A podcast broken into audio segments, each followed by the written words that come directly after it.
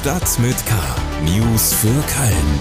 Der tägliche Podcast des Kölner Stadtanzeiger mit Annika Müller. Moin zusammen und willkommen zu Stadt mit K. Sie sind bei der Ausgabe vom 15. März 2022 gelandet. Wir starten aber direkt mal mit etwas, was sich eher nach einer Nachricht aus 2020 anhört, denn das Hamstern geht wieder los. Vor zwei Jahren waren es hauptsächlich Toilettenpapier und Mehl, jetzt ist es das Speiseöl. Viele Kölner Supermärkte rationieren deshalb auch wieder. Pro Haushalt nur drei Liter Speiseöl steht an den Regalen. Grund dafür ist hauptsächlich der Krieg in der Ukraine.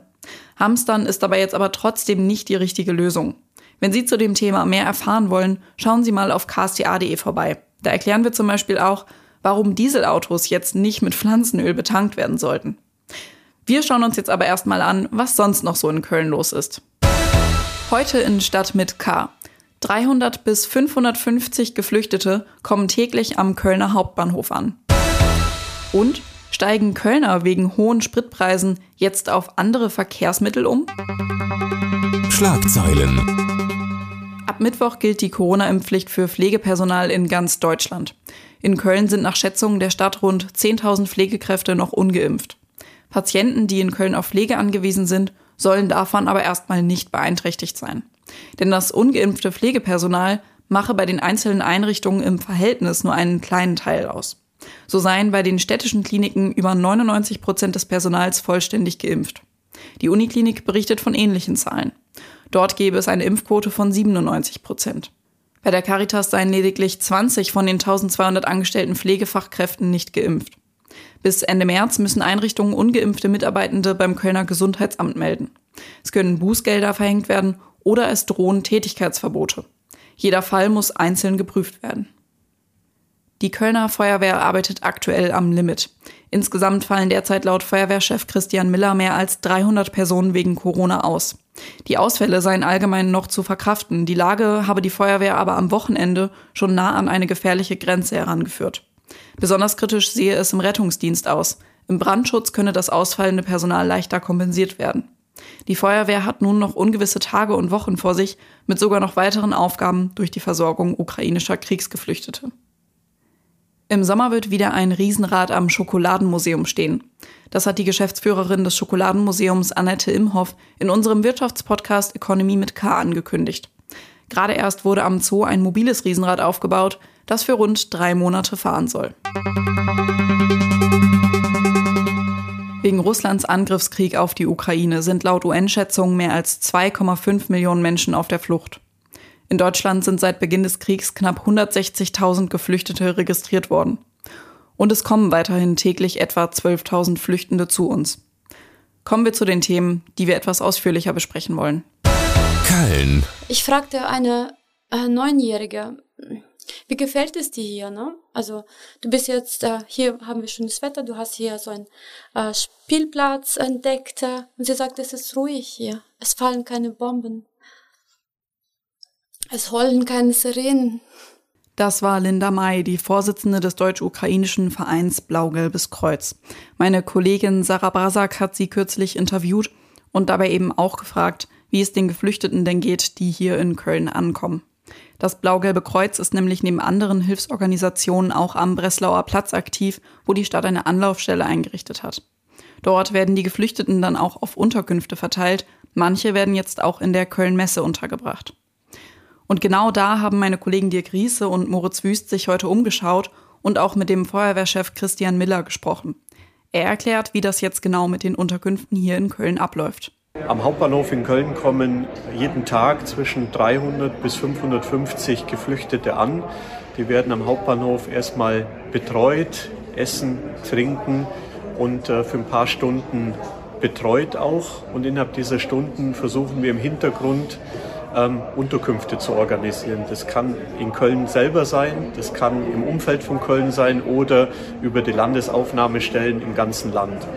Gelingt das nicht, weil wir momentan wirklich sehr hohe Zuströmungen haben, dann können wir hier in der Messehalle 3, in der Kölnmesse, Menschen für wenige Tage unterbringen. Es ist eine Notunterkunft, deswegen auch sehr spontanisch eingerichtet, aber es dient eben dazu, ein bisschen Luft zu holen, um dann äh, Unterkünfte zu organisieren. Wir sind hier das sind Messebauwände, die wir hier sehen. Es sind äh, Feldbetten, das alles natürlich ja, auf dem Notstandard. Wir versuchen aber trotzdem äh, dieser, diesen hohen Flüchtlingszahlen auch Rechnung zu tragen, damit die Menschen, die hier sind, medizinische Betreuung bekommen, Essen, Trinken bekommen. Ähm, und wir werden auch für Kinder Betreuungspunkte einrichten, um die Zeit, auch wenn es nur wenige Tage sein wird, hier angenehm so angenehm wie möglich zu machen. Wie genau die Unterbringung in der Köln-Messe aussieht, können Sie auf ksta.de oder über den Link in den Shownotes sehen. Köln. Die Spritpreise steigen weiter in die Höhe. Ich habe gestern zum Beispiel 2,19 Euro für den Liter Benzin bezahlt und die Dieselpreise sind ja bekanntermaßen mittlerweile noch höher als die Benzinpreise. Dahinter fragen doch bestimmt jetzt noch einmal mehr Leute, ob das eigene Auto wirklich das beste Verkehrsmittel ist. Ich habe gerade eben zum Beispiel auch gelesen, dass ein Kellner aus Frankreich jetzt einmal die Woche mit dem Pferd zur Arbeit reiten möchte. Ich denke mal, dass das für die Kölner vielleicht keine Alternative ist, sonst müssten wir hier bald auch über Pferdemist auf den Kölner Straßen sprechen. Aber es gibt ja gerade in Köln auch ganz viele andere Alternativen, auf die man jetzt zurückgreifen kann. Dazu eine Anmerkung am Rande. In Köln gibt es von Tier jetzt zum Beispiel auch die ersten E-Bikes zum Ausleihen. Aber zurück zum Thema. Mein Kollege Paul Groß hat sich nämlich auch gefragt, ob Kölner jetzt zu anderen Verkehrsmitteln greifen und mal nachgeforscht. Also Paul, machen sich die Spritpreise in Köln da bemerkbar? Ähm, ja, Pferde habe ich jetzt äh, bislang auch noch nicht äh, wahrgenommen in der Stadt. Äh, hallo Annika. Ich ähm, habe aber mal nachgefragt bei den äh, Anbietern für Carsharing, also für ähm, Leihautos quasi, die man äh, für äh, kurze Strecken auch relativ unkompliziert ausleihen kann. Ähm, und der Anbieter Schernau, einer der größten Anbieter in Köln, sagt ja, ähm, in den vergangenen Wochen gab es schon eine verstärkte Nutzung ähm, seien insgesamt äh, 13 Prozent äh, länger äh, gebucht worden, die Autos, als äh, vor äh, diesem Zeitraum. Ähm, das heißt, die, die Dauer einer Fahrt hat sich verlängert, aber auch die äh, Zahl der NutzerInnen hat sich äh, erhöht in den vergangenen Wochen, sagt äh, Schernau. Ähm, das entspricht aber ein bisschen auch dem Gesamttrend. Also ähm, diese äh, Carsharing-Angebote werden ohnehin immer beliebter. Schernau zum Beispiel konnte den Umsatz im vergangenen Jahr allein um 23 Prozent steigern. andere Anbieter wie ähm, Cambio zum Beispiel oder auch Flinkstar, das Angebot der Deutschen Bahn, die merken so einen Effekt noch nicht. Der Grund kann natürlich sein, ähm, die Spritpreise für äh, private AutofahrerInnen äh, steigen an ähm, und äh, die Preise für Carsharing-Angebote bleiben aber relativ stabil, weil die sich natürlich nur zum Teil aus dem Spritpreis zusammensetzen und vor allem auch aus ähm, äh, ja, der äh, in Schusshaltung der Autos und äh, aus der Pflege und dem Serviceangebot insgesamt. Und das sind natürlich Faktoren, die jetzt erstmal unberührt sind von dieser Preisentwicklung beim Sprit. Nun sind diese Carsharing-Anbieter aber ja besonders was für Leute, die in Köln arbeiten und auch in Köln wohnen. Es gibt aber ja auch Leute, die eben nicht in Köln wohnen, aber da arbeiten und dementsprechend dahin pendeln müssen. Wie sieht's denn da aus? Gibt es da auch schon äh, Änderungen, die sich durch Spritpreise ergeben vielleicht?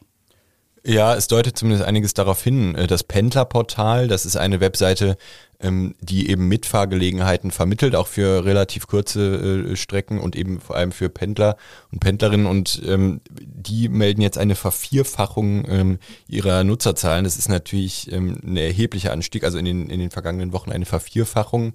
Ähm, und da mu muss man äh, ja weiter im Auge behalten, wie sich das entwickelt. Da scheint es einen, einen, deutlichen Trend zu geben, dass eben Leute eher sagen, ähm, wenn wir schon den Sprit zahlen hatten, dann teilen wir uns wenigstens die Kosten so ähm, in die Richtung. Bei der äh, KVB ähm, hingegen äh, hat sich äh, das jetzt noch überhaupt gar nicht ausgedrückt in den Nutzerzahlen. Da gab es gar keine auffälligen Entwicklungen in den vergangenen Wochen, ähm, wie uns gestern gesagt wurde. Insofern es ist ein bisschen ein gemischtes Bild. Und äh, ja, auf den Straßen hat die Stadt bislang auch noch keine erheblichen Veränderungen festgestellt. Aber man merkt schon ähm, an ein paar äh, Trends, dass die Spritpreise sich auswirken auf das ähm, Mobilitätsverhalten in der Stadt. Paul Groß über alternative Verkehrsmittel in Köln. Mehr Infos gibt's über den Link in den Show Notes. Da finden Sie auch Links zu allen weiteren besprochenen Themen. Und damit sind wir auch schon wieder am Ende dieser Episode von Stadt mit K angekommen. Bevor ich mich verabschiede, möchte ich aber noch eine Sache ansprechen. Wir sprechen hier im Podcast und auch sonst ja gerade sehr viel über die Ukraine und auch immer wieder über Corona. Wenn Sie merken, dass diese Themen Sie gerade zu sehr belasten, empfehle ich Ihnen ganz persönlich, Ihren Nachrichtenkonsum zu reduzieren.